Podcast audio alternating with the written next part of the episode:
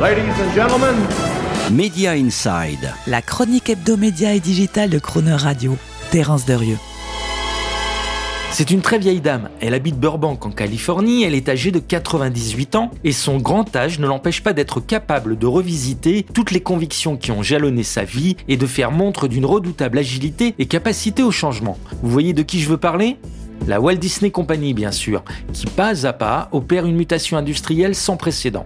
Après avoir pivoté en 2019 pour faire un all-in sur le marché du streaming qui lui a permis de conquérir en un peu plus de deux ans un parc de presque 200 millions d'abonnés payants à travers le monde, juste derrière le leader incontesté Netflix et ses 220 millions d'abonnés, Disney est désormais prêt à renverser encore plus la table. Fini le positionnement family friendly avec ses valeurs de l'enfance immaculée à l'image de Cendrillon, Bambi ou Mary Poppins. Place désormais à The Walking Dead et ses morts vivants post-apocalyptiques, aux Simpsons et leur vulgarité alcoolique et débraillé, à la sextape de Pamela Anderson et au voyeurisme de ses ébats torrides avec le rocker déjanté Tommy Lee, place également désormais à la violence assumée des super-héros justiciers ou super-vilains des séries Marvel à la Daredevil, Punisher, Jessica Jones ou Deadpool. Un élargissement de la programmation, un network decay, comme on dit, de Disney Plus qui n'a pas manqué de provoquer outre-Atlantique la colère des associations parentales et de protection de la famille et qui oblige Disney à y renforcer son système de contrôle parental avec interdiction au moins de 18 ans.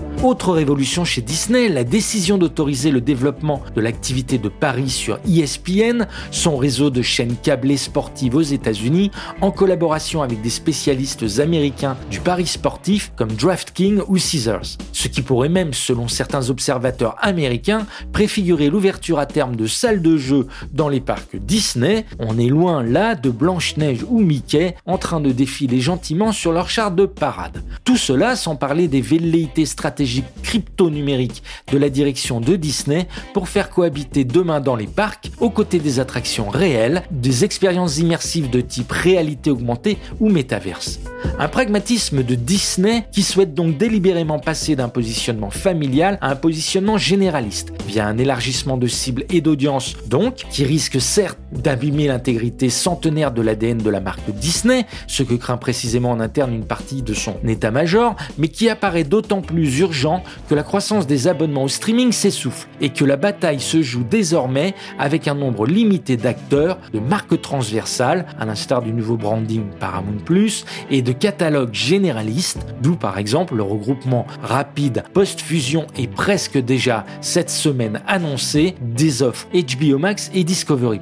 Dans la veine de cet élan de Disney vers le généraliste et l'adulte, d'autres évolutions stratégiques pourraient advenir, comme le probable rapprochement de Disney avec Hulu, l'offre de streaming généraliste du groupe, ou comme le déploiement possible d'une offre Disney avec de la publicité qui permettrait de ratisser un public encore plus large aux côtés du service premium existant dans sa version sans pub.